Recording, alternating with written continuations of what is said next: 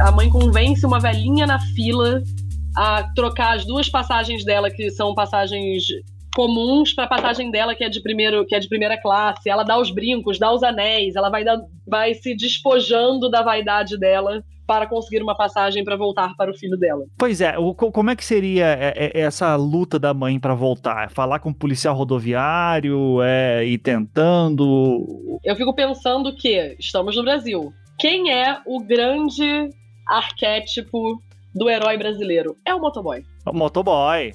Porra! então, assim, caiu o caminhão, quatro pistas, carro nenhum passa. Eu acho que ela vai ter que convencer, em vez de convencer a velhinha, ela vai ter que convencer a namorada do motoboy. Eu sou Ivan Mizanzuki, esse é o Conversas Paralelas, e a minha entrevistada de hoje é roteirista, escritora e dramaturga. Autora de trabalhos com foco no humor e no protagonismo feminino, já escreveu para diferentes mídias. Do livro Vaca e Outras Moças de Família, ao talk show Greg News, passando pela peça teatral A Fábrica de Cachorros e o documentário Clandestinas sobre o aborto no Brasil. É colunista do Splash no portal UOL e colabora para diversas publicações como Marie Claire e o jornal O Globo. Apresenta o podcast Primas ao lado de Carla Lemos, onde as duas exaltam a cultura feita por mulheres mundo afora, e também a série de vídeos Como Não Ser um Machista Babaca, que é autoexplicativo. Atualmente é contratada da Rede Globo, onde já foi roteirista dos programas Ad Night, Tá no Ar, Mulheres Fantásticas e Fora de Hora. Renata Correia, seja muito bem-vinda ao Conversas Paralelas. Obrigada pelo convite, Ivan. Tô aqui junto com o rei dos podcasts, muito orgulhosa. Longe disso. Muito orgulhosa de estar aqui, muito feliz com o tema da nossa conversa de hoje. Fiquei muito animada. Ah, legal. Eu, antes de entrar no, no, tema, inclusive, já queria fazer aqui um agradecimento público, que a Renata foi uma das pessoas que algumas vezes já me deu uns toques no Twitter, tipo, Ivan, você tá sendo machista aqui, você tá sendo machista ali. Eu disse assim, ok. Muito obrigado pelo, pelo, pelo, Puxão de orelha com carinho é minha especialidade. Não, sim, agradeço muito aí porque me, me, me torna uma pessoa melhor, ou pelo menos né, com, mais, com mais culpa. Não, menos culpa e mais ação, é isso. É, isso, exato. Ótima forma de, de pensar. Muito obrigado. Então, é, e, e, Renata, assim, antes de tudo, também parabéns, né? Que carreira maravilhosa, assim, tá, tá, tá decolando. Tá, eu sei que você tá, inclusive, com peça nova que você falou, né? Quer falar um pouquinho sobre isso? Como é que. O que, que você tá pintando? Oh, quero. Eu acabei, eu acabei de fazer a minha primeira experiência de peça online, adaptação do meu livro, Vaca e Outras Moças de Família. A gente foi convidado para o festival em Brasília, para o Coma. Pretendemos fazer mais uma temporada. E agora em São Paulo eu estou em cartaz com a Trupe de Humor Extraordinárias. É um grupo é, apenas de mulheres, então é dirigido pela Tata Lopes, produzido pela Juliana Mesquita. E são esquetes de humor no Clube Barbixas, em São Paulo. Então a gente vai ter mais uma apresentação em 2021, no dia 1 de dezembro. E a gente vai estar em cartaz todas as quartas-feiras de 2022. Ah, ótimo. Eu não sei se eh, esse programa vai ao ar em ainda em, em 1 de dezembro, né? Uhum. É, espero que não, inclusive, para que tenha mais pra sentido. Para gente ficar mais aqui, né? perto, né? Isso, sim, mas de qualquer forma, é ótimo saber que ano que vem tá, tá rolando aí direto. E parabéns, né? Muito, muito bom. Imagino que deve ser uma satisfação, né? Nossa, é muito legal. Nossa primeira apresentação teve os ingressos esgotados em 24 horas. Eu fiquei muito impressionada. Nunca aconteceu isso comigo. Não, olha aí, parabéns demais, cara. É, o pessoal também, né, saindo da pandemia aí, tá, ou pelo menos a pandemia um pouco mais controlada, já tá achando, quer sair de casa. pois é, pois é. Tem, acho que tem esse fator também. Eu acho que as pessoas estão precisando de humor, né? Estão precisando se divertir, né? Os conteúdos na pandemia, acho que eles foram para um lugar muito de informação, né? A gente estava nesse lugar de ligar a Globo News logo que acordava, ouvindo podcasts que falavam sobre a pandemia, de divulgação científica ou de notícias. E acho que a gente esqueceu um pouquinho de relaxar e dar risada. Eu acho que esse é o momento que a gente pode fazer isso. Sim, super. E indo agora para nossa pauta, né? A, a ideia aqui, né, você está estreando isso aqui, eu não sei se vai dar certo, tá? Mas a ideia é a gente pegar um filme. Ah, vai dar, vai dar. vamos pegar um filme e vamos tentar reescrever ele, né? Tipo, vai ter um remake, vai ter uma adaptação. Aqui no caso, a gente vai pensar uma adaptação para o Brasil, né, de, de, um filme clássico de Natal, porque afinal de contas estamos chegando na data. Você, inclusive, faz aniversário dia 25 de dezembro, né? Você... Eu faço aniversário dia 25 de dezembro. Eu sou apaixonada por filme de Natal. Eu amei o convite ainda mais por isso, porque, assim, gente, na minha família, Natal tem rituais milhares de rituais, assim, é, um, é uma, uma, data muito importante e é isso, eu não tenho o menor problema de ceder o meu aniversário para essa data. mas assim, não rolava um lance de, de ganhar menos presente, ou uma frustração disso? Pô, meu, meu, meu, todo mundo tem festa e a minha festa é eclipsada aqui por essa, por aniversário de Jesus. Baby Jesus passando na minha frente. Mas não, não, minha família, eu tenho uma família muito, muito amorosa, muito unida. E minha madrinha sempre fez questão de fazer um bolo legal para mim, minhas tias sempre fizeram fizeram questão de dar presente. Então, sempre foi uma data onde eu me sentia também especial, não necessariamente jogada de lado, assim. Mas as pessoas me perguntam muito isso, mas acho que é uma característica da minha família mesmo. A minha avó, Zilda, teve seis filhas, né? Minha mãe mais cinco. Então, assim, é um Natal muito feminino e eu acho que elas também têm esse amor pelo Natal, então acaba que elas viam que aquela criança precisava de acolhimento naquele momento, sabe? Sim. Mas, mas, você ganhava dois presentes, um presente maior, é, qual, qual, falava parabéns depois junto com o peru? Então, não, eu, eu, eu ganhava um presente maior, eu ganhava tá, um presente tá. mais top. tipo uma bike, sabe? Pô, legal, bacana. Ah, é, vou ganhar uma bike e tal. E a, e a velhinha era na, em cima do peru? Não, não, você já falou que tinha bolo mesmo, assim, então... Não, tinha sempre o bolo que a minha tia Marisa fazia. Minha tia Marisa é top boleira, fazia sempre um bolo maneiro pra mim. Incrível, pô, deve, deve ter fotos incríveis aí que queria muito ver. Opa, tá. se tem. Tem o coral delas. Um dia eu te mando vídeo do coral das minhas tias que elas fazem. Ó, oh, pô. quando sair a tua cinebiografia aí, vou, vou, vou ficar muito animado pra ver essa cena. E, então, uh, então a nossa ideia aqui vai ser adaptar para o Brasil, né? Vai ter uma versão brasileira de Esqueceram de Mim, que pra, eu acho que é o filme por excelência do Natal, assim, né? Tipo, não, não, tem aqueles clássicos, né, do, do Natal do passado, né, do, do, Visita a Galera e tal. É, o Mr. Scrooge, tem o Felicidade Não Se Compra. Os filmes, o Felicidade Não Se Compra, do Frank Capra, eu acho que ele já foi considerado em diversas listas o maior filme de Natal de todos os tempos, ou o filme mais inspirador de todos os tempos. E tem o Fantasma dos Natais Passados, que é esse personagem do Mr. Scrooge que passa por diversas cinematografias. Ele é um, esse personagem clássico, né? Esse avarento que odeia Natal e que é visitado por três espíritos: o espírito do Natal passado, o espírito do Natal presente, o espírito do Natal futuro. Mas é um personagem que ele passa por diversos filmes de Natal também, Inclusive o Jim Carrey, acho que já interpretou um Mr. Scrooge. É, ele é bem famoso. O, o, clique do, do Adam Sandler é meio também um Mr. Scrooge, né? Assim, de certa forma. Uhum. É, o clique do Adam Sandler também é. Esse arquétipo da, do, do rabugento que não gosta de Natal e descobre valores generosos e, e descobre, seu, descobre suas próprias qualidades é, é bem clássico de Natal mesmo. É, e aí que tá. Eu, como uma criança, né, que eu, na década de 90, para mim é Esqueceram de Mim, sabe? Esses filmes são legais e tal, mas é um filme que você vê adulto, né? Depois de tempo, eu pelo menos. É, eles eram filmes de família, né? Não era especificamente para criança. Acho que o grande gol do Esqueceram de Mim, e acho que a gente vai falar disso algumas vezes aqui, é que o Esqueceram de Mim, ele, ele no momento onde o gol do cinema americano naquela época eram as ultra masculinidades, né? O Arnold Schwarzenegger, o, o Rambo, o Stallone, o Steven Seagal. Eu até vi engraçado, eu vi um post no Instagram sobre isso esses dias, né? Que assim, que foi o, a, o final dos anos 80 e nos anos 90 deram esse reboot, fizeram essa ultra, ultra masculinidade, meio cafona, e que assim, não se esperava que um filme que fosse estourar de bilheteria fosse um filme de uma criancinha fofa, como era o Macaulay Culkin, né? Exato. E assim, né, tem toda a parte sinistra do Macaulay Culkin depois, né, tipo assim, ficou vida louca pra caralho. E agora, o que eu mais fiquei impressionado foi ver aqui que existem um, dois, três, quatro, cinco, seis Esqueceram de Mim, né, que Coco Macaulay Culkin foi só o primeiro e segundo, mas tem o Home Alone 3 de 97, Home Alone 4, Taking Back the House de 2002, Home Alone The Holiday Heist de 2012 e Esqueceram de Mim no Lar, Doce Lar que saiu agora, né, pelo, pelo Disney Plus. E, e, eu realmente, eu lembro de ver uma fotinha ou outra, assim, de, de ó, tem um Esqueceram de Mim, mas eu nunca me importei. O que importa mesmo é o primeiro e o segundo, que passou muito na sessão da tarde e na tela quente, né. A minha filha viu todos, né, porque minha filha ama o primeiro, eu também amo o primeiro e o segundo, mas ela já tem. A gente não tem essa cultura de, de maratonar streaming, ou pelo menos a gente não tinha quando a gente era criança, e ela tem. Então, quando ela viu que tinham 200 filmes, ela quis ver todos. E aí eu vi, e são muito ruins. eu não vi o último da Disney Plus. Mas assim, são, são ruins pra gente e a criança se amarra ou não? Ela também diz assim, ah, não é tão legal assim. ela gosta de filme, filme, repetido, e os que ela gosta de repetir são o primeiro e o segundo. Ela não teve vontade de ver os outros. A gente vai, ter, a gente vai testar esse novo da Disney Plus, porque afinal, né, somos fãs aqui em casa da, da franquia, pelo jeito.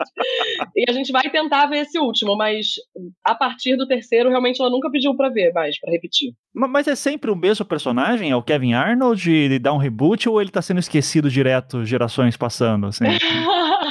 Não, ele é esquecido de diversas maneiras. Caraca, cara, chama um conselho tutelar urgente, né, pra, pra, essa, pra esse personagem. Chama um conselho tutelar.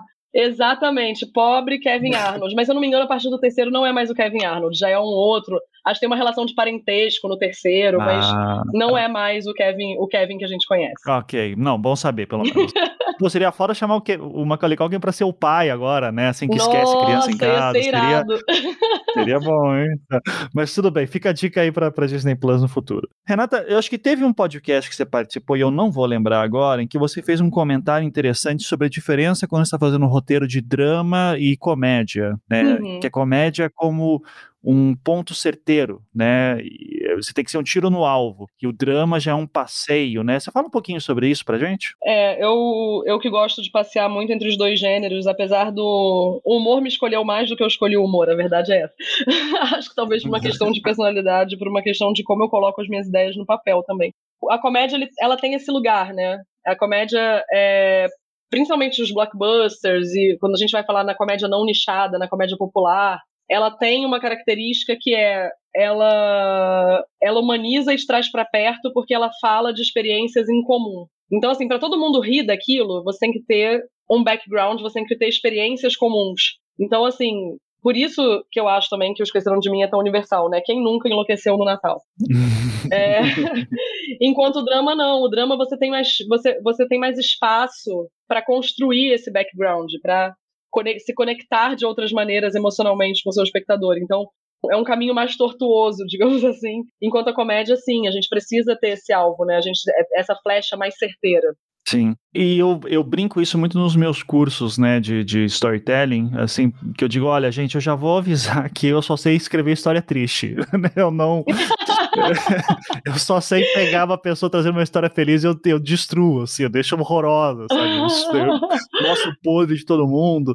É, você já teve em algum momento esse conflito? Que eu sei, é, é, que assim, eu invejo muito quem faz comédia, cara. Eu acho muito mais difícil escrever algo que alguém dê risada, sabe? Nossa, eu tenho um gênero que eu amo muito escrever, que assim, que eu acho que foi o gênero que eu mais repeti ao longo da minha carreira, que é o Comedy News, né? Que é comentar as notícias com humor. Então eu fiz o Fura MTV lá atrás na MTV, eu fiz o Greg News e fiz o Fora de Hora, já na Globo.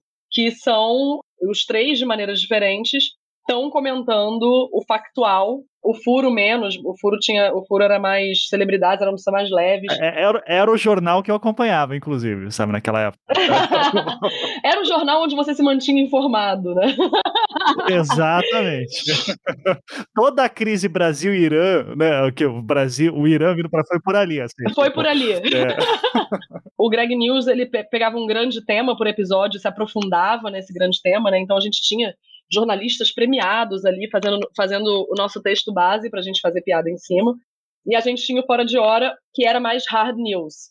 Cara, teve um momento que eu fiquei em conflito, assim, que eu falava assim, gente, a gente está falando de coisas que são horrorosas. A gente está falando de genocídio, a gente está falando de fascismo, a gente está falando de crise hídrica, a gente está falando de proibição do aborto no Brasil. E aí eu falava assim, cara, será que rir dessas coisas realmente vai fazer com que as pessoas se conscientizem? Rir dessas, desses grandes, grandes, grandes temas sérios é, ajuda? E aí eu tive essa crise em algum momento. Depois eu falei assim, sim, ajuda, né?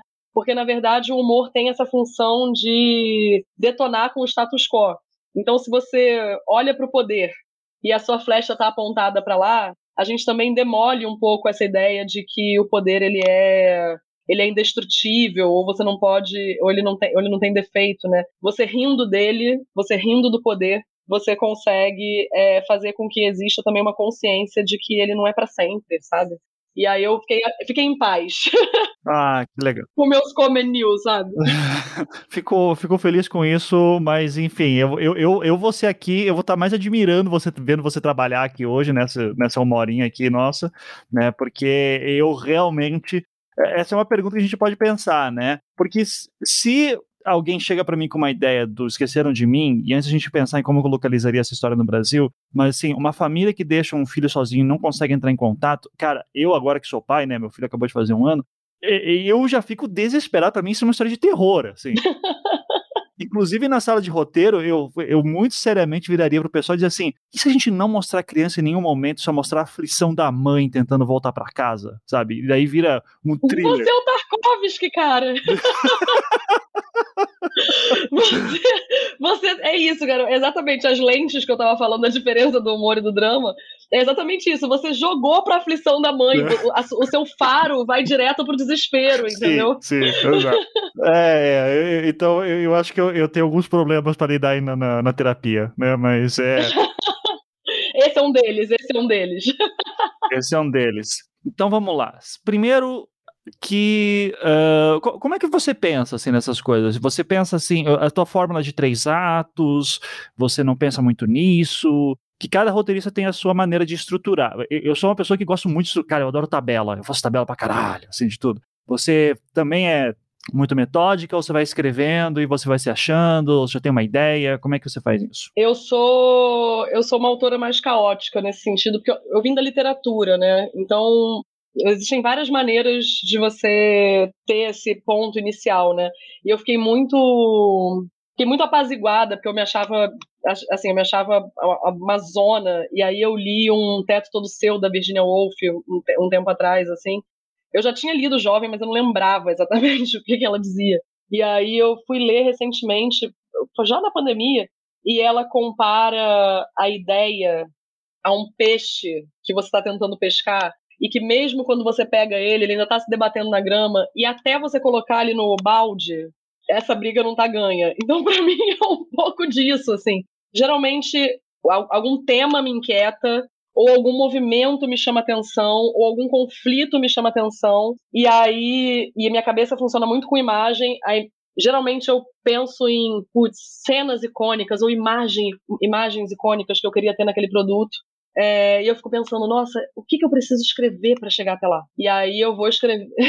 uhum. Você pensa numa cena e você tenta construir o entorno dela e como elas se conectam. E como é elas se conectam. Mas a partir disso, eu faço um argumento que é bem caretinha mesmo, um argumento é, linear, temporalmente linear, assim. E aí eu faço esse argumento mais parecido meio com um conto mesmo, depois que eu tive esse processo que é mais interno, assim. Eu faço um argumento mais parecido com um conto e vou separando ele em atos, e aí, e aí, aí o processo roteirista vai ficando cada vez mais careta nesse sentido, porque aí eu vou separo em atos, separo em cenas, coloco dentro dos, coloco nos meus post-its aqui, aí faço um bullet point, aí faço uma escaleta, aquele processo bem, bem caretinha mesmo. Mas você segue algum, algum modelo, tipo assim, sei lá, do, do Sid Field, do Blake Snyder, que são os caras assim famosão de, de roteiro ou não? Não, Vai... não, não, sigo, assim, meu, meu, eu acho que eu li todos, praticamente todos, é, mas eu uhum. acho que cada, cada autor vai achando seu método mesmo, assim, sabe? Tipo, por exemplo, eu não fazia, até bem pouco tempo atrás, eu não fazia bullet point, eu achava uma bobagem, porque eu, como eu já escrevia muito detalhadamente o meu argumento, eu separava a minha escaleta já, a minha escaleta já era muito completa. Quando chegava na escaleta, realmente a escaleta já estava. Tem gente que faz escaletas muito minimalistas, né? Para até sentir uhum. que está no processo do roteiro, está escrevendo. É, é, escaleta, só, só para explicar quem não sabe, escaleta é o que você escreve antes do roteiro, né? Assim, você vai, tipo, as cenas principais, qual que são os movimentos que estão andando, mas muito resumido, né? Muito resumidinho. Assim, as minhas não tanto. Até que nesse último processo de série que eu escrevi, eu sentia a necessidade de entender qual era, qual era o, o, coração das minhas cenas. Então, assim, eu quase fiz um processo ao contrário, assim, a escaleta estava escrita e eu fui, cena a cena, tentando entender qual era o coração daquilo, qual era o sentimento que eu queria passar. Também porque foi é, uma série onde eu, eu, brinco que essa última série que eu vi era uma, é uma melodramédia, né? Ela tem sentimentos muito exacerbados, tanto flertando com melodrama clássico como o humor mais popular. Então, parecia uma montanha russa, sabe? Aí eu falei assim, não, tem que entender o core dessa cena, o que que essa cena tá comunicando. Aí eu voltei para fazer bullet point e a partir daí eu tô fazendo bullet point para todos os meus projetos. Ah, legal, legal. É, e também é um processo que vai mudando, né? Isso aí, por mais, você vai testando modelos diferentes. Assim, eu atualmente, assim, depois que eu li Blake Snyder, né, e toda aquela série do Save the Cat, assim, que... Ah, eu amo. Super metódico, e eu disse, cara, isso aqui é muito legal, sabe? Tipo, é legal, você pegar uma fórmula e você colocar ela em cima, que eu sempre achei muito chato, assim, tipo, Jornada do Herói, essas coisas mais batidas. Eu sempre brinco assim, cara, a Jornada do Herói branca demais, cristã demais, sabe? Então... É, masculina demais também. É, exato. E daí o Blake Snyder eu achei mais divertido, assim, sabe? Então é. é então eu, eu, gosto de brincar com ele um pouquinho, mas daí quando eu chego em True Crime, que é o que eu tô fazendo mais, é vai tudo pro caralho, assim, né? No fim das contas, você tem que organizar a bagunça dos outros. É. Agora, tem uma tem um, um, roteirista que eu acho legal a ideia, que eu acho que pode ser um pouco do nosso, do nosso espírito aqui, que era o Billy Wilder, né? Que é um, foi um roteirista super famoso de Hollywood. Meu favorito. Ah, é? Que legal, não sabia? Ele é o meu cara, cara. Ah, que legal! Bacana. Mas, mas ele tem essa, essa fórmula, né? Assim, que é no ato 1 você coloca o personagem numa árvore, no, no ato 2 você bota fogo na árvore, no, no ato 3 você tira o personagem da árvore, né? Então, você cria um problema grande para tirar ele depois de alguma forma, né? Tenta inventar um jeito. É, falando assim, parece fácil, mas ele escreve roteiros sofisticadíssimos como testemunha de acusação, que é assim, uhum. e, e, o Billy Wilder, eu, eu, o que eu sou apaixonada por ele é engraçado isso, né? Porque a gente debate muito os roteiristas contemporâneos de dramédia, a gente tá falando dessa mistura de gêneros, né? Como trazer humor pro drama, o drama pro humor, o que é esse gênero. Só que o Billy Wilder é o cara que faz isso desde 1900 bolinha, entendeu? Então, assim, eu sou muito apaixonada por ele, porque ele transita pelos gêneros de uma maneira, de uma maneira muito suave, assim.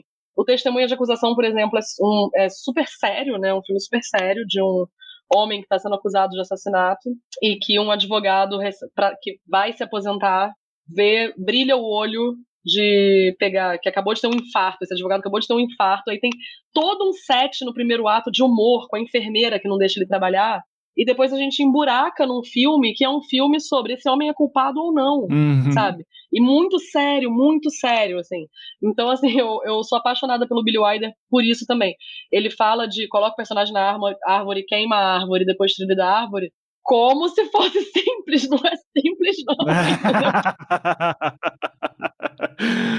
é, exatamente, perfeito. Então vamos lá, vamos começar a pensar no nosso personagem, tá?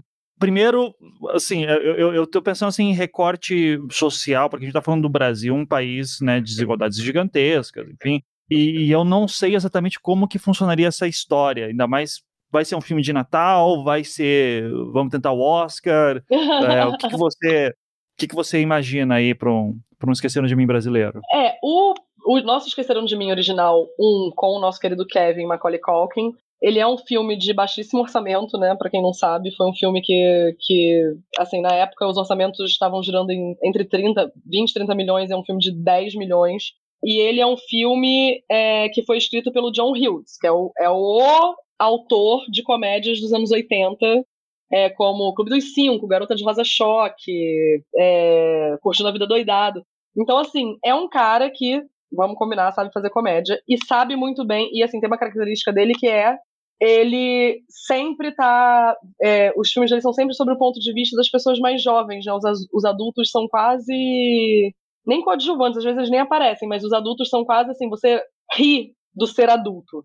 Né? E eu acho isso uma característica muito maravilhosa. Essa família é uma família de classe média alta do Kevin, tá indo passar o Natal em Paris, porque um dos tios dá passagens de primeira classe para a família inteira ir para Paris e para o Natal em Paris. E essa família inteira está nessa casa de classe média alta, então tá o pai, a mãe, os irmãos do Kevin, o Kevin, os primos. São cinco irmãos, né? São cinco irmãos, né? São 12 crianças que estão na casa, eu contei. Ah, caraca, cara. pra gente estar aqui hoje, eu contei. Tem uma cena onde se contam as crianças, eu fui lá naquela cena e falei, gente, não é possível, entendeu? Como é que esquecem essa criança? São 12 crianças. E uhum. esquecem o Kevin em casa, porque uma das irmãs conta errado, conta uma outra criança da rua, e eles embarcam sem o Kevin, e o Kevin fica é, sozinho nessa casa de classe média alta. Eu acho que a primeira coisa, eu acho assim, eu viajava muito para ir pro Natal, porque minha avó morava em Iguaba Grande, que é uma cidadezinha do litoral aqui do Rio de Janeiro. E, a, e eu sou de uma família enorme também, né? São, como eu falei para você antes da gente começar, são seis mulheres. A minha avó teve seis filhas, e cada filha teve dois. Então, assim, eu tenho, sei lá, 11 primos, é uma galera real, assim. E muitas vezes era esse processo, assim. Ah, a Renata termina aula dia 17 de dezembro. Ah, mas o, o primo dela só termina dia 21. Ah, você pode, você tá indo onde? Você pode levar ela? Então as crianças iam indo, às vezes com tios, com primo, entendeu? Sabe? Tipo, com o namorado de uma tia que ia antes para buscar minha tia. Então, assim, eu confesso que com certeza para mim, o Esqueceram de Mim brasileiro, seria essa viagem pra, de Natal de carro, entendeu? Começa logo por aí. Sim, vai ter que ter BR congestionada e por isso não tá conseguindo voltar para casa logo. Assim, teve um acidente, tá todo mundo. Exatamente. Sabe? Teria que ter uma BR congestionada. Gente, você chega, depois que você passou São Pedro da Aldeia, gente, não dá mais para voltar para o Rio de Janeiro, ainda mais no dia 25 de dezembro, entendeu? Não dá. A criança estaria presa. Capaz de ser mais difícil voltar de Guaba Grande para Madureira, que era onde eu morava, do que voltar de Paris para São Francisco, onde o Kevin morava. e esse já, é, já resolve um problema que eu acho que seria interessante para localizar nos tempos de hoje, que é uma coisa que você assim, ah, hoje com celular isso não aconteceria. Ela conseguiria falar com vizinho, né, com alguém, assim, para ir lá atrás. Agora, no meio da estrada, não sei como é que é a estrada que você tem em mente, assim, mas pelo menos aqui pro, pro litoral do Paraná, que é onde eu ia, é, não pega sinal, né? Até hoje não tem sinal de celular ali no meio. É, então, assim, você já imagina um, um, congestionamento gigante, percebe no meio do congestionamento que está faltando uma criança, precisa voltar, não consegue e não tem sinal celular. E pronto, a gente já tem uma situação interessante agora que, pelo menos por algumas horas, ou dependendo, pode ter alguns dias, até dependendo da quantidade de, de, de problema que tem na estrada, é, é, nós temos uma mãe que não consegue voltar para casa para ver o seu filho, não consegue nem se comunicar com ele, né? Faz sentido? Faz sentido. As estradas do Rio aqui tem, tem bastante sinal. Então a gente vai ter que ir para o Paraná, cara. A gente já sabe que esse filme se passa no Paraná. Não passa no Rio de Janeiro. A gente já, já, já, localiza, já localizamos ainda mais geograficamente o que é o nosso Esqueceram de Mim brasileiro. Beleza. Então, assim, chegando no Paraná, daí vem aqueles problemas do Paraná, né? Assim, que aqui o pessoal se acha que é, o, que é a Europa brasileira, né? Que aqui é um pedaço que desgarrou da Europa, assim, quando era tão uma grande Pangeia, né? E, e, aqui em algum momento veio a Europa. Que daí é, é, é, que as pessoas esquecem que Curitiba tem 300 anos e só acha que existem as famílias que vieram há 100 anos atrás, sabe? Então, Entendi. todo mundo fala, não, sou, eu sou descendente italiano, sou descendente de alemão, sou descendente de não sei o quê. Daí esquece que a cidade tem 300 anos e que tinha alguma coisa aqui antes, Já né? tinha alguma coisa aí, galera. É, é, exato, né? Inclusive tinha escravo, tudo, assim, né? Mas as pessoas preferem esquecer que, que acontecia isso, que essa aqui é uma cidade totalmente branca. Então é uma história apagada. Mas, nesse sentido, é que eu, eu digo isso porque a localização daqui, eu sou de família de ascendência polonesa. E, cara, polonês não conversa entre si muito, sabe? Então, as famílias são pequenas, a gente não conversa com ninguém. Então, ia muito. Os núcleos familiares eram muito pequenos. Com exceção de um núcleo familiar específico de ascendência italiana. Daí a galera, sabe? Sim, daí. Sim. E, daí vai muito. Daí eu lembro assim dos meus vizinhos, né? Que tipo assim, daí, daí era bem você falou, era primo, primo de segundo, terceiro grau, todo mundo ficava na mesma casa. Eu, eu, olhava assim e sempre acostumado com tipo família que não se conversava muito, ficava assim tipo, por que essas pessoas estão falando tanto, sabe? É, por, que, por que elas se gostam tanto? Não tem sentido, né? Porque gente, que coisa, gente estranha, sabe? Fazendo cafuné uma na outra. É, é muito, muito estranho isso. É, mas então, ok, a gente tá falando de uma família ah, de classe média aqui, tá? Que filhos têm celular, tudo. Uh, a gente pode pensar num núcleo familiar básico ali, que é a família principal. Podemos colocar uns cinco filhos, uh, assim, daí assim, tem uma, já, já tem só que daí, até, até para que, tem que ter dois carros, né? Pouca gente tem aqueles carros Ou de sete minivan, lugares. Uma minivan, aquela minivan, né? é, Pode ser, mas tem que ser uma mínima mais velha, porque nova, assim. Mais velhinha, mais velhinha. Tem que colocar é. tudo isso na escola, né? Assim, vai, ó, os mais velhos vão para a escola particular, né? Os outros vão para público. A gente já pode misturar um pouco com Férias Frustradas, que também, se eu não me engano, também é um roteiro do John Hughes, que é o Chevy Chase indo com a família visitar um parque e que é, uma do, é um dos filmes de humor e família mais engraçados do mundo. Um carro velho faz tudo por você no roteiro. Esse, então, ótimo, tá? Porque é, a gente tem, então, essa, essa criança. Quantos anos que, ele, que o Kevin Arnold tinha? Nove. No, acho que oito, oito ou nove. É, por oito aí. ou nove. Que é uma idade que a criança já tem uma noção me melhor do, do, do, de si mesmo, né? E pelo menos assim, eu acho que Sabe aquele negócio, tipo, qualquer lembrança que eu tenho que eu me vejo como gente, geralmente eu tenho oito anos, sabe? Eu tava na segunda série e tal. Então... É, pra mim também, pra mim também. É, mas tem que pensar que as crianças de oito anos, eu não sei, tipo, a minha filha tem nove e ainda não tem celular. E na minha casa ah. não tem telefone fixo, porque as pessoas não têm mais telefone fixo. Então se eu esqueço em ah. algum lugar, ela não tem celular para ligar para ela. Então vamos lá, você, você tem um, um, estudo de casa em casa, né? Se você some e você esqueceu sua filha em casa por algum motivo, ela teria formas de tentar entrar em contato contigo de alguma maneira, ligar o computador, mandar mensagem? Como é que você acha que ela tentaria? Uh... Porque a gente tem que tornar a vida dessa criança difícil, né? A gente tem que tornar A essa... gente tem que tornar a vida dessa criança difícil. Ela tem um tablet onde ela tem contato com o aplicativo da escola. Ela poderia mandar uma mensagem para a escola, mas eu não sei se fosse um final de semana se alguém responderia, porque eles respondem no, no em dia de semana eles respondem bem rapidinho, mas no final de semana não. E é, e é Natal, tá indo no Natal. É Natal, então. E não, ela não ia conseguir é. falar comigo não. O, talvez, tá. talvez é porque assim a gente tem a sorte de termos dois vizinhos muito próximos que ela que são aqui da rua que ela não precisa sequer atravessar a rua para encontrar. Acho que ela teria que sair de casa. Mas eles viajaram também no Natal. Todo mundo viajou. A gente vai ter que. Ih, todo mundo viajou. Ai, meu Deus. Ai. É isso. Cara, como ela entraria em contato comigo? É, porque o seu Eduardo, que é o porteiro, também viajaria. É, o prédio ia ficar vazio. Ih, ferrou pro lado dela. Ferrou. ferrou. Ia viver de biscoito maisena até eu chegar. Ela sabe estourar uma pipoca, fazer alguma coisa assim, mexer no fogão? Não, ela não mexe no fogão ainda, não mexe no fogão ainda. Ser... Mas a gente tem uma air fryer, ela sabe fazer nuggets na air fryer. Já, já, já é o suficiente. Tá, então ok. Então a gente vai, vai ter. Mas tô pensando na tua filha agora, né? resolvendo. Biscoito maisena e nugget. É, isso é uma questão. Seria, faria diferença se a gente mudar o gênero também da criança? Olha.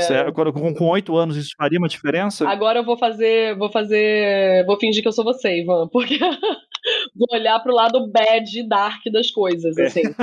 Cara, eu acho que faria diferença. Por exemplo, não esqueceram de mim, a gente tem uma cena maravilhosa, tem duas cenas maravilhosas onde o Kevin sai antes da icônica cena da igreja, onde ele descobre que o que o velhinho não é malvado. Ele tem duas cenas fora. Uhum. Ele tem uma cena onde ele vai comprar umas coisas. O cara da pá o cara da pá. Ele tem uma cena onde ele vai comprar uma escova de dente, ele tem medo porque o cara da pá entra. E a segunda cena é a cena onde ele faz mercado e finge que a mãe dele tá no carro. Sim.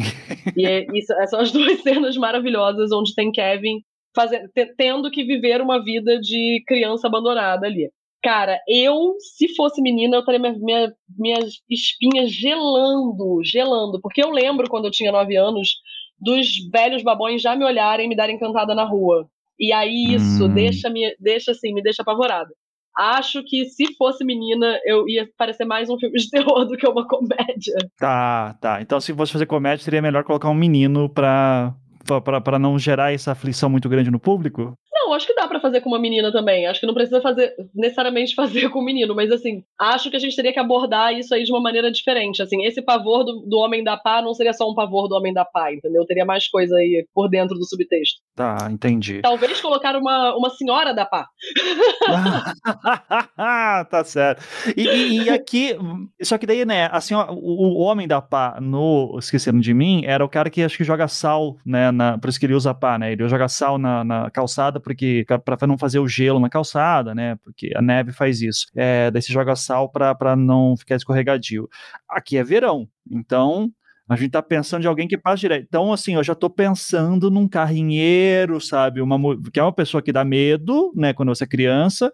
Geralmente, assim, eu crescendo na década de 90, tinha muita história do carrinheiro que, que rouba criança, que sequestra criança. Né, era uma das lendas urbanas, assim, o homem do saco, tudo. Então pode ser aquele carrinheiro que passa na rua todo dia e todo mundo tem medo. As crianças têm medo, né? E eu uhum. acho que uhum. não tem, não tem carrinheiro sem cachorro. Acho que ele devia ter um vira-lata caramelo também. Ótimo.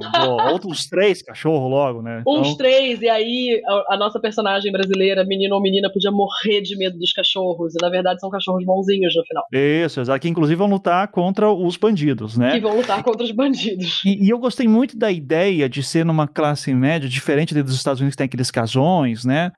Aqui uhum. o pessoal mora em prédio. E em prédio é interessante porque você pensa num prédio antigo, não sei se você mora em prédio novo ou antigo. Mas Moro é, antigo, é bem antiguinho. Mas tem elevador? Bem antigo, tem elevador. Antigo. Então, eu morei até pouco tempo atrás num prédio muito antigo, que são os melhores, porque são os melhores apartamentos, geralmente grandões, né, tal, para uma família grande é ótimo, inclusive, é, porque apartamento novo é tudo pequeno. Então, um prédio antigo, sem elevador, sabe, e, e, e que todo mundo no prédio, cara, o prédio que eu morava tinha oito apartamentos. Então, e, e, não era apartamento caro, sabe? Era, tipo, eram apartamentos baratos, justamente porque era no centro da cidade, oito apartamentos, sem elevador, sem porteiro, sem nada, não tem ninguém. Cara, final de ano, todo mundo viajava. E a gente morria de medo quando viajava e deixava e todo mundo saía do prédio, porque quem que vai cuidar do prédio? E os ladrões sabem disso. Uhum. Então, o plano dos ladrões é assaltar todos os apartamentos daquele prédio enquanto tá todo mundo viajando. Eles vão arrombar. E está o nosso Kevin brasileiro aqui, que vai, vai proteger não apenas o seu apartamento, sua casa, mas o prédio inteiro. Né? Ele vai ser o herói nessa noite. Qual que é o nome do Kevin aqui, por sinal? Mas se bem que Kevin é um nome. se tornou um nome brasileiro, né? Se a gente for pegar a lista de MCs. Daí é Kevin. Kevin, né? Kevin, Kevinho, Kevin ou Chris. A gente, Kevin se tornou, pra mim, o Kevin se tornou um nome brasileiro. Eu manteria o Kevin, gente. Podemos fazer Kevinho, então, assim, só pra dar uma. Kevinho. Kevinho. Ou Douglas. Acho que Douglas é um nome que não tem lugar nenhum do mundo. Só no Bom, Brasil tem Douglas, gente. É verdade, tá. Então, pode ser Kevin Douglas, né? Kevin Seria... Douglas, cara, perfeito. nome composto, assim, super... Nome composto é muito brasileiro, gente. Kevin Douglas, mais conhecido como Kevinho no bairro. Isso. Eu morei no... Eu morei... O meu, o meu apartamento anterior, antes da pandemia, que não tinha porteiro também, era um prédio que eram seis apartamentos só. E também, ele sem porteiro, sem elevador, e a Liz tinha essa mania de. Ela tinha amiga em dois andares. Eu morava no dois, ela tinha amiga no térreo e tinha amiga no terceiro. Então ela ficava andando, correndo, assim. As crianças tinham muita essa liberdade de ficar correndo no, no, nas escadas e meio sem avisar, batia na porta sem avisar. Tipo, tia, Fulano tá aí, Caetano tá aí, entendeu? Acho que podia ter isso também, né? Dela, desse nosso personagem ter essa vida antes, para ele ter essa. No primeiro ato, para ele ter essa vontade de proteger o seu predinho. Isso. Então a gente pode pensar justamente isso, que, que a viagem, inclusive, que rola, que vai todo mundo viajar no dia 23 de dezembro, né? Ou no dia 24. É com todo mundo. É com todo mundo do prédio. Sim, Nossa, caravana da galera do prédio. Tem tio, tem amigo, tem todo mundo, tipo, alugaram uma casa só até por alguns dias e vai, e vai ser a festa. Uma casa para tipo 20, 20 camas. Com piscina. Com picara. E acho que Kevin Douglas deve estar tá muito feliz que ele vai finalmente pegar uma piscina. Ele tá muito chateado que ele foi esquecido. Sim, e, e, e, que assim, no Paraná, aqui em Curitiba, faz calor em dezembro, tá? Então, realmente, uma piscina é, é aquele momento que você diga assim: procura essa amizade verdadeira que tem a piscina. Então, é... Eu também procuro amizade verdadeira que tem a piscina. Apesar de eu morar perto da praia aqui, eu, fico, eu tô a 15 minutos de bike da praia aqui.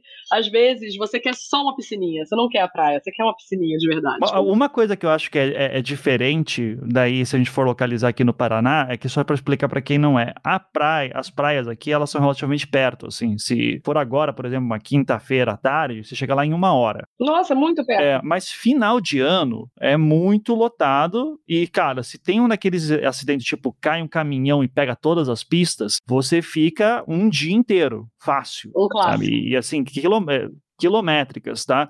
Vai ter que rolar isso. E esse é o ponto, porque no Esquecendo de Mim, são alguns dias que o Kevin Arnold fica, né, na, fica em casa. Eu acho que aqui teria que ser, tipo, vai acontecer em um, dois dias toda a nossa história, né? Você sabe quantos tempos que a família fica longe? Eu acho que são três dias, porque ele chega, aí são 11 horas o voo para Paris, né? Eu, isso não fala no filme, mas eu dei esse Google pra, gente... Pesquisa de campo, porra. Pesquisa tá de campo. E eles não chegam a sair do aeroporto, na verdade. A mãe fica no aeroporto tentando voltar. Então tem um voo daqui a dois dias e ela não consegue. Ela consegue um voo um dia depois. Então são três dias que o Kevin fica, porque tem o voo de volta, né? Ela consegue um voo de volta antes do esperado. Então, olha só, vai todo mundo viajar no dia 23 de dezembro, para passar, chegar no dia 24, ter a véspera, né? Passar a noite. Tá. Então a gente, a mãe, ou o pai, ou a família volta no dia 25, tá? Para ter aquele encontro, é Natal e a família voltou. É, é que, é que eu, eu, esquecendo de mim, eu sempre acho que só a mãe voltou, mas a família inteira, porque é a impressão que passa, né? Chega primeiro a mãe e depois entra todo mundo junto, né? É, porque a família continua a ir, é, a ficar nesse voo deles original, que é dois dias depois. Ah, eles se separam. Né? Eles se separam, a mãe vai antes, a mãe, a mãe convence uma velhinha na fila a trocar as duas passagens dela, que são passagens comuns para a passagem dela, que é de primeiro, que é de primeira classe. Ela dá os brincos, dá os anéis, ela vai, uhum. vai, vai, vai, se despojando da vaidade dela para conseguir uma passagem para voltar para o filho dela. Caramba, né? Pois é, o, como é que seria é, é, essa luta da mãe para voltar? Falar com o policial rodoviário, é, ir tentando. Eu fico pensando que estamos no Brasil. Quem é o grande arquétipo do herói brasileiro? É o motoboy. O motoboy. então, Caiu o caminhão, quatro pistas, carro nenhum passa. Eu acho que ela vai ter que convencer, em vez de convencer a velhinha, ela vai ter que convencer a namorada do motoboy. que tava lá agarradinha nas costas dele, assim, ó, falando: Nossa, vou passar minhas férias. E ela: Não, eu sou mãe, por favor, você não vai querer ser mãe também. Que ela faz todo esse discurso, né? Você já é mãe pra velhinha. Agora, como estamos falando de uma mulher jovem, que ela tem que convencer: Você não quer ser mãe? Quero ser mãe. Você, o que, que aconteceria se seu filho estivesse preso dentro de casa? Aí ela vai lá. Quero ser mãe e o motoboy fica olhando assim, tipo, não, calma lá. Mas você quer? Tipo, e o motoboy olhando pra trás, assim. Não, pô, a gente se conhece há uma semana, calma lá, né? Viu? Olha, você, o quê? Você já tá o quê? Você já tá pronto pra uma sala de roteiro de humor. Você não é apenas o Tarkovsky. Ah, olha, que bom. Fico feliz. Então, eu fico muito mais tranquilo, obrigado. Então convencemos, convencemos a, a namorada do motoboy e a mãe de Kevin Douglas está voltando velozmente para uhum. a sua casa agarrada no nosso motoboy heróico. Mas um problema ocorre. Acaba a gasolina. Porque a gente tem que atrasar essa mulher. Ela não pode chegar rápido. E motoboy é rápido. Ela não pode chegar rápido, é verdade. Não, mas calma. calma. Então vamos voltar um pouco para trás nessa sala de roteiro. Na verdade, a família chegou a chegar na casa, de, na casa onde vai ser o Natal. Uhum. E descobriram só lá, entendeu? Ah, que o Kevin ah, estava. Boa. Então não foi no meio da estrada. Porque assim, vamos, vamos manter a estrutura do original. Eles chegaram na França. Uhum. Eles só não saíram do aeroporto. Eles chegaram na casa. Caraca, Renata, olha só. Porque eles vão de caravana, né? Então, não tem, celular, não tem sinal de celular nos carros e não tem rádio entre os carros. Então, todo mundo está supondo que o Kevin Douglas está no outro carro. Só que tá todo mundo assim. Com certeza. Douglas, não, ele tá ali, não, ele tá no outro, ah, deve estar tá no outro carro. Daí quando chegam lá e todo mundo se encontra, finalmente assim, caraca, cadê o Kevin? Tipo, cadê Kevinho? Cadê Kevinho? Daí, e assim, já foi um puta trânsito para chegar lá, ou seja, está falando de quatro, cinco horas de viagem por causa do trânsito. Exato. E daí na volta, assim, daí teve ca caminhão que caiu, bloqueia tudo lá, e daí vai aparecer é, motoboy. Eu acho que tem que começar, a família tem que começar a ir em conjunto. Uhum. Tipo no aeroporto do Esqueceram de Mim mesmo. A família está tentando voltar, até que se entende que só uma pessoa vai conseguir voltar. Então começa a ir de carro, não, vamos buscar ele de volta, vamos todo mundo. Sim. E aí, assim, aí tem todas as tretas de família, porque um dos filhos quer fazer xixi, a outra tá com fome fura o pneu. Aí finalmente cai o caminhão e eles ficam engarrafados, e aí sim a gente vai achar nosso motoboy, entendeu? Isso. Tem umas peripécias antes da gente achar nosso motoboy. Ótimo, beleza. E isso já é um problema que é resolvido que estava me incomodando. Tipo assim, como é que eu vou fazer essa mãe demorar tanto voltar para casa? Assim, a gente então sabe que não tem nenhum vizinho em casa para atender telefone, porque tá todo mundo junto. É, não tem telefone fixo. Kevin Douglas não tem celular próprio, porque ele é uma criança o tablet dele, ele tenta ficar ligando para a escola e não consegue. Tadinho do Kevin Douglas. E enquanto o Kevin Douglas está em casa, percebe que está sozinho, no, no, primeiro momento é de euforia, né? Porque a gente tem que repetir esse momento, né? Lembrando que o Kevin Arnold, quando percebe que está sozinho, ele acha que fez isso, né, que ele, ele resolve, eu quero que todo mundo suma, né? Ele faz esse pedido. Ele acha que foi o poder da mente dele, ele leu o segredo e acha que ele desapareceu com a família dele só com o poder da mente. Isso, exato. Daí ele começa a curtir a casa, daí ele é, não sei, joga videogame já? Ele tem um videogame? Eu acho que joga videogame. Acho que todas as crianças. Eu não sei porque não tem naquela época, mas eu, ele brinca com essa coisa da coisa proibida, né? Ele mexe nas coisas do pai, tem aquela cena icônica onde ele coloca loção de barba no rostinho.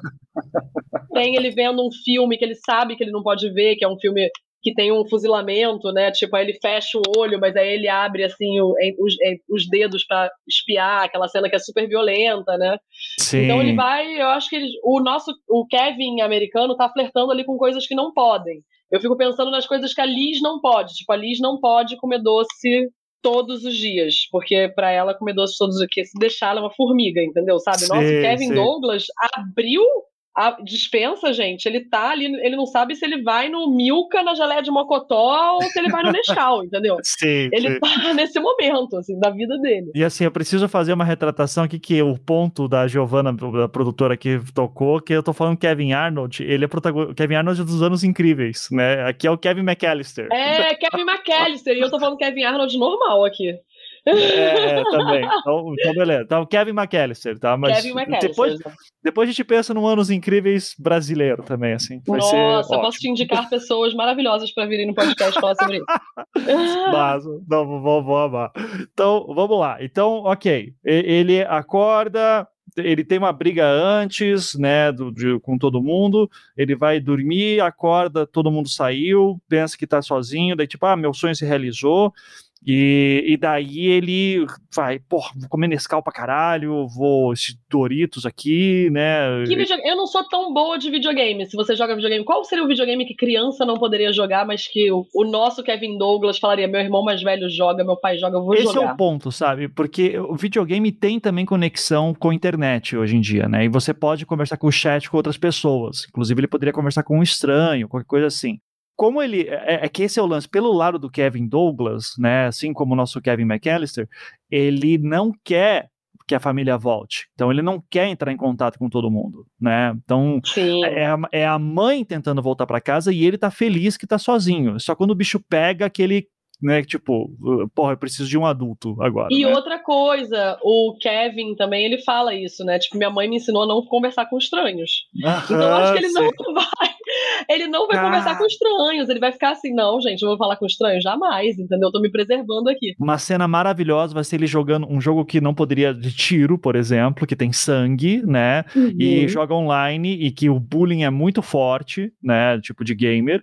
E, e tá todo mundo se xingando, e daí falam assim: por que, que esse, esse cara não tá falando? E ele tá usando o login do pai, né? Esse pra, pra, pra... Por que esse trouxa aí não tá falando? E daí ele, em algum momento, ele fala pelo chat, diz assim: não, é, eu não posso falar com estranhos. Minha mãe disse que eu não posso falar com estranhos.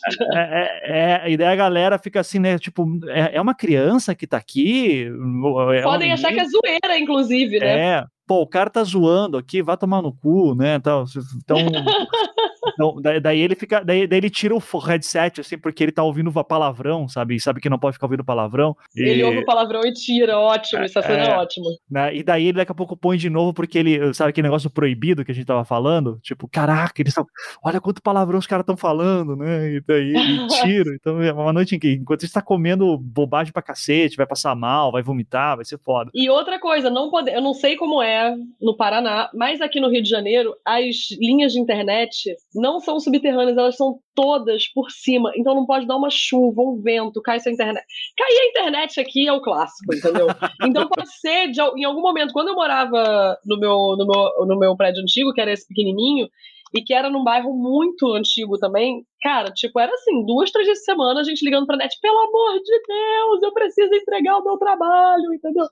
Que cai. Então, acho que pode ter isso também. Quando eu tinha net era exatamente isso, só que tem uma empresa aqui no Paraná que é estatal, né? Hoje é mista, que é a Copel, que é de, de, é de luz, na verdade. Só que ela lançou uma internet fibra ótica que é muito boa. Sabe? Então, sabe aquele lance da a empresa que só tem no Paraná, uhum. mas que tem uma ótima internet? Então, é, a gente pode colocar ele com net, assim, sem problema. Sem né? problema, a internet do Kevin caiu. Quando, quando cai a ficha dele, de que ele tá sozinho, que estão tentando invadir os o predinho dele, e que ele, a primeira coisa que ele vai fazer é: vou tentar falar com meus adultos. E aí não consegue, amigo. E não consegue. E a gente pode, os nossos bandidões também, que a gente não decidiu ainda, acho que a gente pode até fazer um casting aqui daqui a pouco. Os nossos bandidões, eles podem correr. Eles podem, porque o início do Esqueceram de Mim original o Joe Pesci tá vestido de policial, fingindo que é policial para conseguir as informações da família. Então ele sabe que aquela família vai viajar e que ele pode roubar aquela casa, porque ele tá indo de casa em casa e fala: "E aí, vocês vão viajar? Como é que tá a segurança de vocês? Tem muito assalto aqui essa época do ano, porque todo mundo viaja". E uhum. aí a família vai dando todas as informações.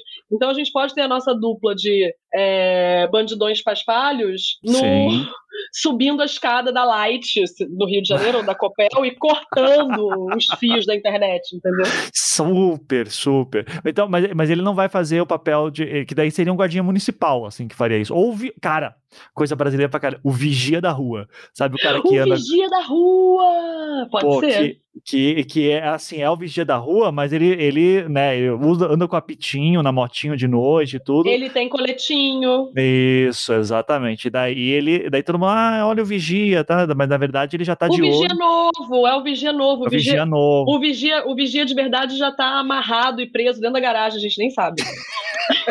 Exatamente. E ele já tá dando, dando uma olhada ali, vendo, assim, vendo a caixinha do Natal, e quando tá pedindo a caixinha do Natal, ele já tá vendo quem que tá em casa, quem que não tá. E tem uma coisa que é muito importante no, no na dupla do, do, dos bandidos, né, que eu acho que é uma coisa que é, é, a gente vai ter que construir também no nosso personagem, que aí eles tinham a assinatura, os bandidos molhados. Os né? bandidos eles sempre... Eles abriam a torneira e deixavam tudo molhado. Gente, no meio dessa crise hídrica, eu odiar, gente, a gente tem que pensar em outra coisa.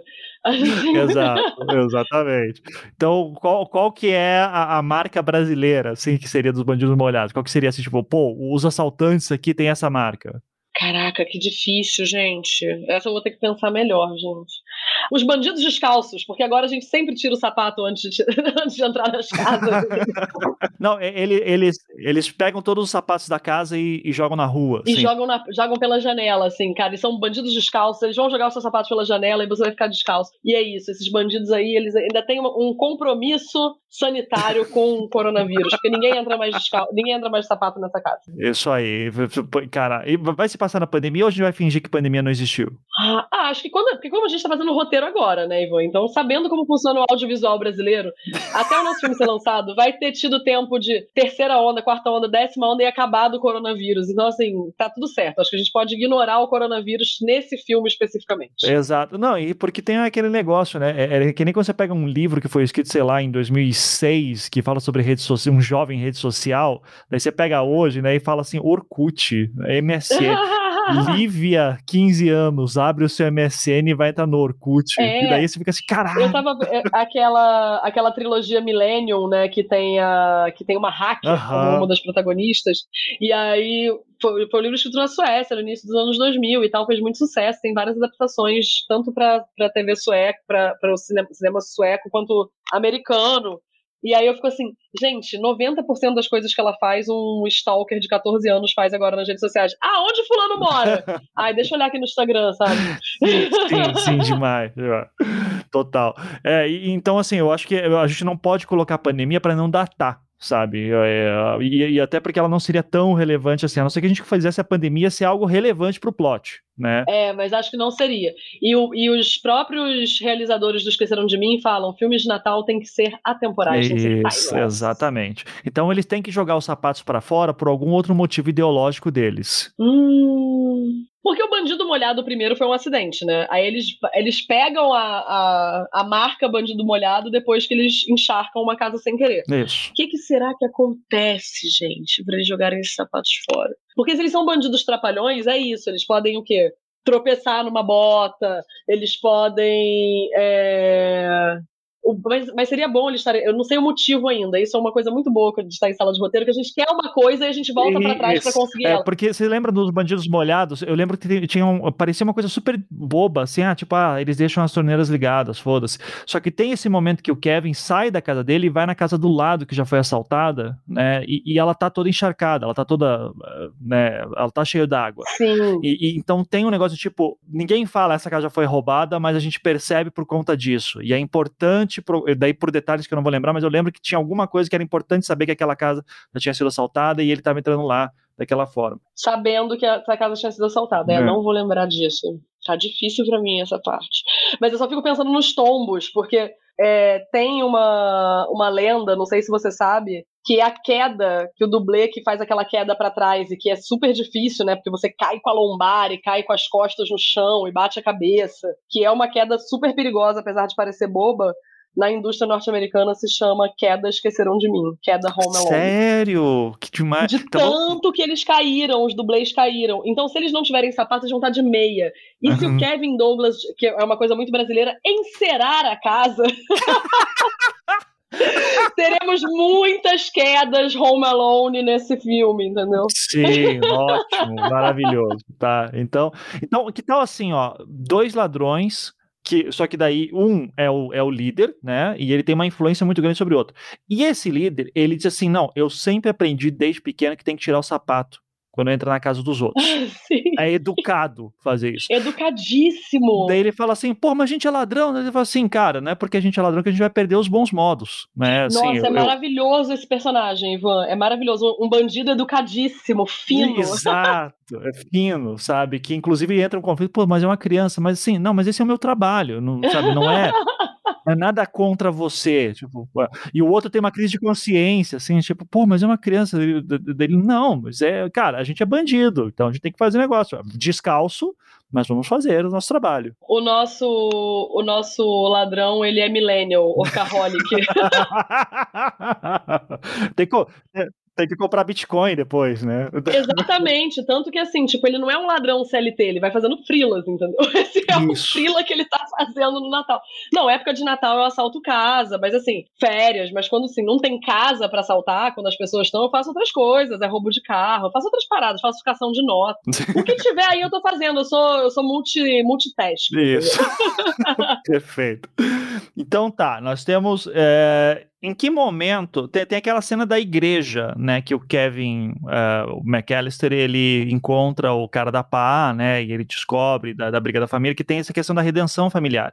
E assim, a gente já definiu mais ou menos os personagens, tá quase dando uma hora aqui, e eu acho que ainda tá faltando, sabe, aquele core que a gente tava falando antes, que é tipo, ok, Esqueceram de Mim, na superfície, é uma história que fala sobre uma família que esqueceu seu filho, mas no fim das contas, a mensagem que está por baixo é, né, volte com a sua família, é importante estar com a família junto nos momentos de confraternização, e o símbolo disso, inclusive, é o cara da pá voltando a ver a sua família, né? Dando um abraço na sua filha, foi linda aquela cena. Isso, é, é muito bonito. A gente tem que ter esse momento também, que vai ser, ok, o Kevin Douglas aqui também vai ter que juntar com a família. A gente pode usar, inclusive, o mesmo core.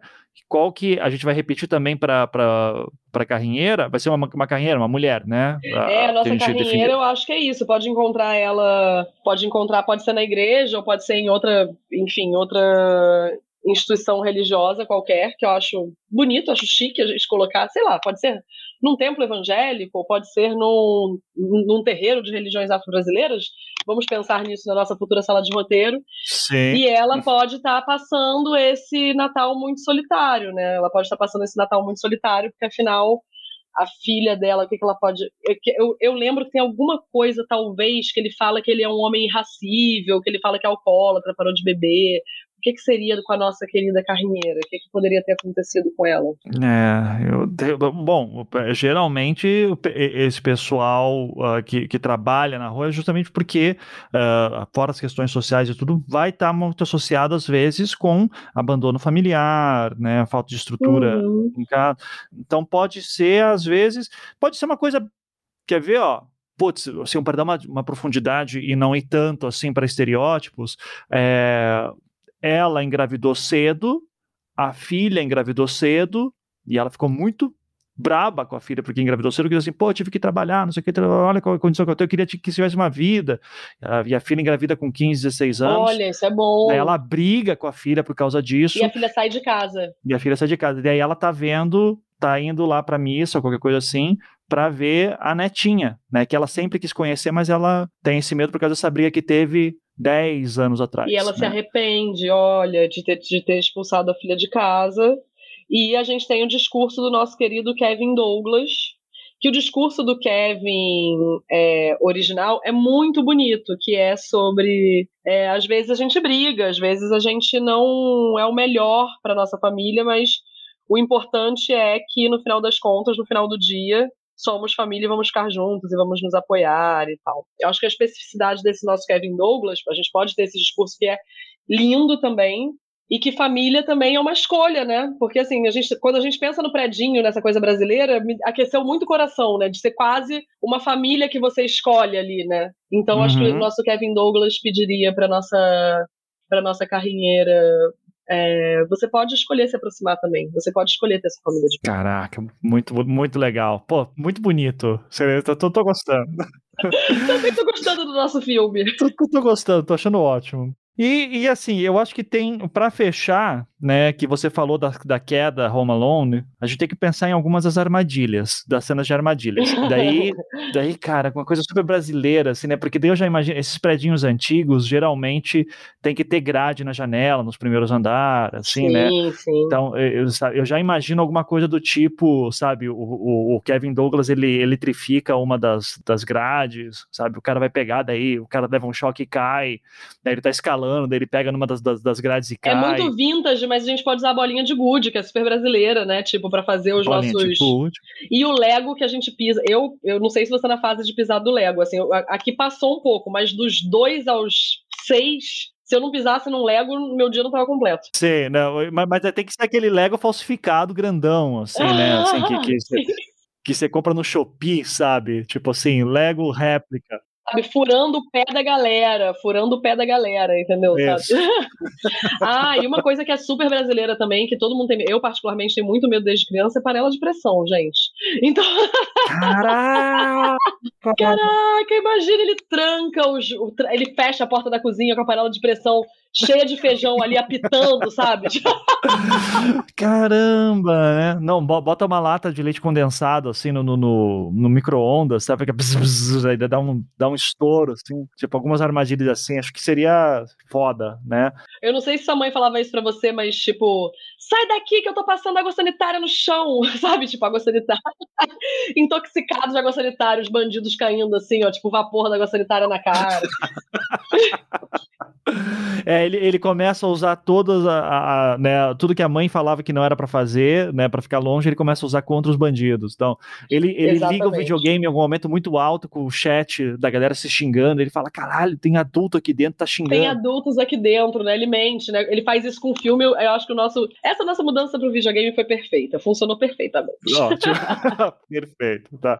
E como é que seria a cena de cair da escada com a queda. Eu acho que poderia ser, como é tudo apartamento, tem que ser e não tem elevador no prédio, vai ter que ser a escada do apartamento, né, do prédio. E aí, como é que prende lata de tinta? Ele usa, ele usa, ele usa umas latas de tinta. Ah, a gente pode usar a carrinheira nesse, nesse momento, entendeu? Porque eles estão fugindo, e aí quando eles vão abrir a porta para fugir, os cachorros estão. E aí eles tentam subir de novo, e aí quando tentam subir de novo, aí que vem a lata na testa. Sim, sim. Ou, ou, pô, melhor ainda, eles estão descalços, né? Estão na escada daquele, daquele mármore, aquele negócio, daquela pedra, e daí o Kevin joga um balde com sabão na, na escadaria. Ai, gente, isso é um clássico, lavar a escada e a parte de fora com água e sabão.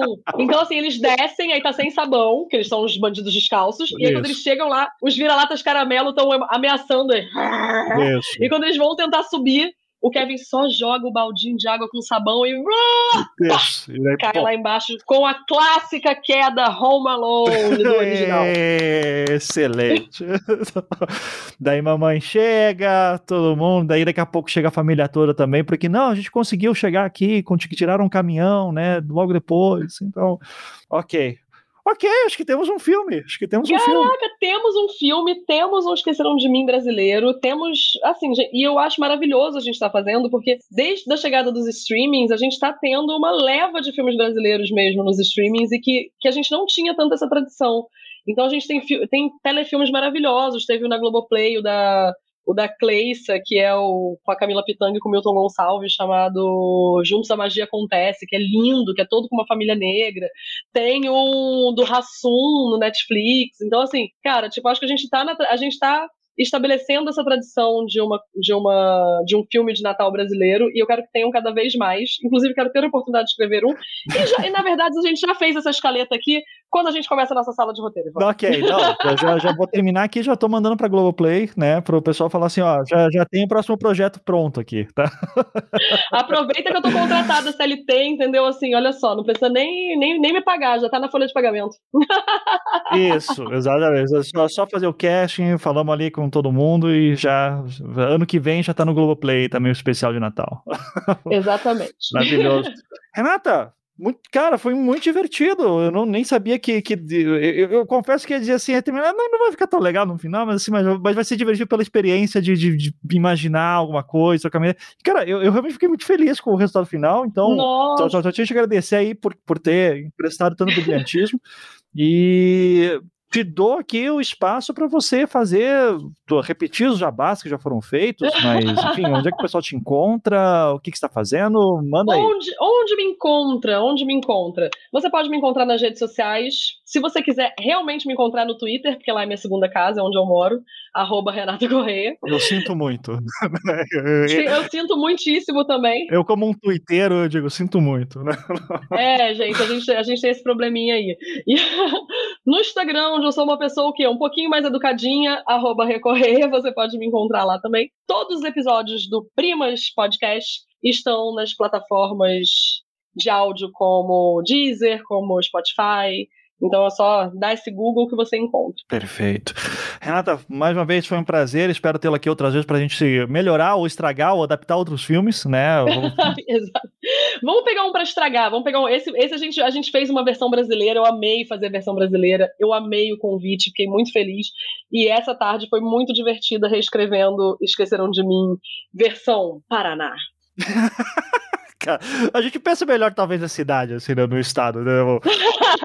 Eu, eu, lembro muito do, do Ali Muritiba, né? Que agora é o. Né, ele foi diretor da série do Caso Evandro, mas ele agora é o representante brasileiro no Oscar, né? Então, e, e eu lembro ele falando assim: quando eu levo meus filmes lá para Festival Cinema na Europa, por exemplo, o pessoal sempre acha estranho que o Brasil que eu retrato ele é cinza, porque sempre Paraná tá sempre chovendo, né? Aqui, então.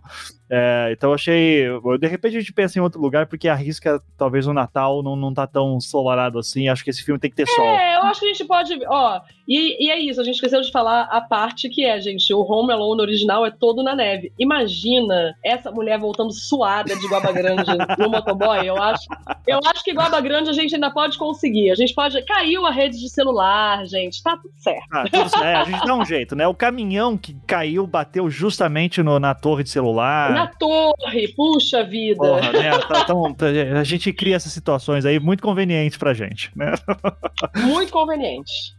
Tô pronta. Renato, muito obrigado. Até a próxima. Valeu mesmo. Muito, muito obrigada. Obrigada pelo convite. Até a próxima, gente.